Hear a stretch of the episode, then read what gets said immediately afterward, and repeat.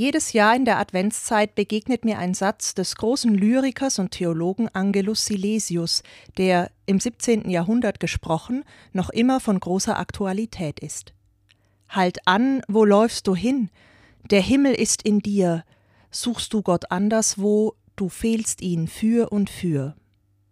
Mich machen diese Worte nachdenklich und ich frage mich, wie beschäftigt bist du doch Tag für Tag?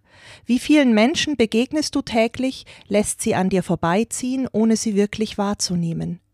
Wie oft hast du das Gefühl getrieben, gehetzt durchs Leben zu gehen?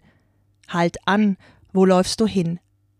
Mir sagen diese Zeilen mit Blick auf das Weihnachtsfest, in unseren menschlichen Begegnungen, in jedem Lächeln, in jedem guten Wort, in jedem ehrlich gemeinten und gemachten Geschenk leuchtet ein Stück Himmel auf. Und so wird Gott geboren, in dir und in mir.